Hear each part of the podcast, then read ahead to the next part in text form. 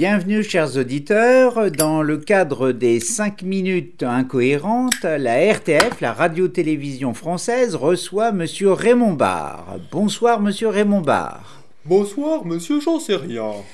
Monsieur Raymond Barre, nous aimerions savoir, et nos auditeurs aussi, euh, votre avis au sujet de Monsieur Emmanuel Macron. Est-ce que Monsieur Macron est le digne descendant de votre politique économique?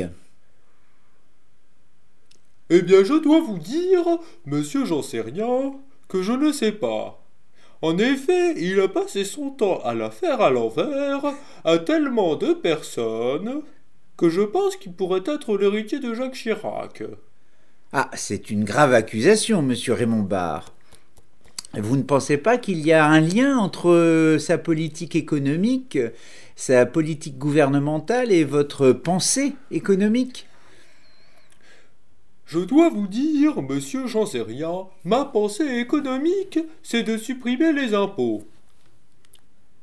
Et je vois que vous n'en avez rien à foutre.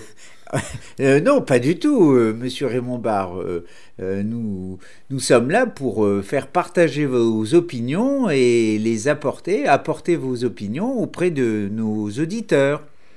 Eh bien, plutôt que m'apporter des opinions ou les rapporter aux autres, j'aurais préféré que vous m'apportiez des voix. Euh, et euh, monsieur Raymond Barre, euh, excusez-moi de vous le rappeler, mais vous n'êtes plus de ce monde. Vous ne pouvez plus donc vous présenter aux élections. Eh bien, ça recommence. Une fois de plus, vous trouvez des morts partout.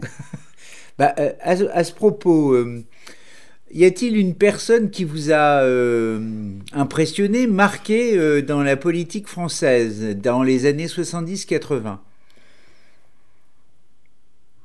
Je vais vous dire ma propre personne. Ah, euh, vous voulez dire que vous avez une autre opinion de vous-même? Absolument pas. Je suis le seul à avoir accumulé autant d'échecs en aussi peu de temps. Bon, euh, vous n'avez pas de regrets alors?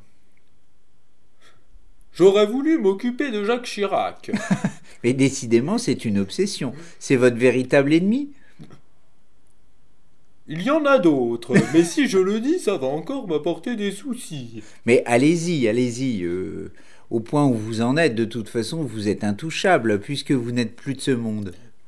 Je vous demande d'arrêter ce cirque. Je suis encore de ce monde. Quoi qu'en dise le lobby juif.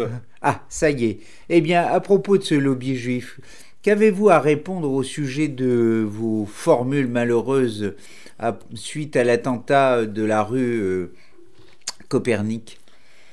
Je persiste et signe. Cet attentat qui visait des Israélites se rendant à la synagogue aura tué des Français innocents. Ce ne sont donc pas les mêmes. Non, Vous avez eu du mal, vous avez réfléchi. Vous faites une distinction entre euh, les citoyens français et les Israélites qui se rendent à la synagogue.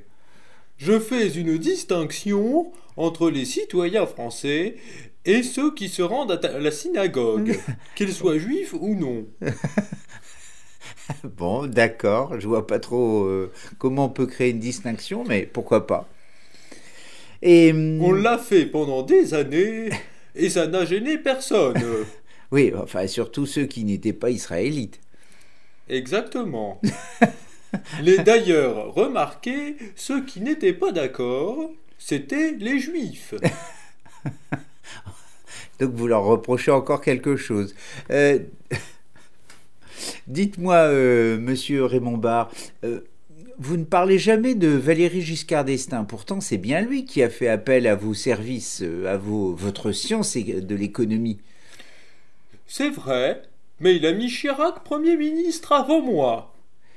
Oui, euh, mais peut-être que c'était tout simplement pour des raisons plus politiques que- qu'économiques et que d'efficacité. C'est ça mon problème, je n'ai jamais rien compris à la politique. Alors, vous vous considérez non pas comme un politique, mais comme un économiste. Eh bien je vais vous dire, c'est effectivement ce que je pense. Et la France avait besoin d'un économiste. Mais vous considérez-vous donc comme un grand économiste, un grand euh, homme euh, de l'économie pour la France? Pourquoi me posez-vous donc cette question? Je ne comprends pas la référence. Parce qu'on vous associe au chômage.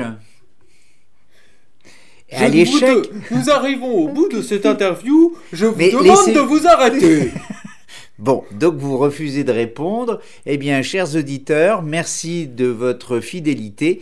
Nous remercions à monsieur Raymond Barre d'être revenu d'entre les morts.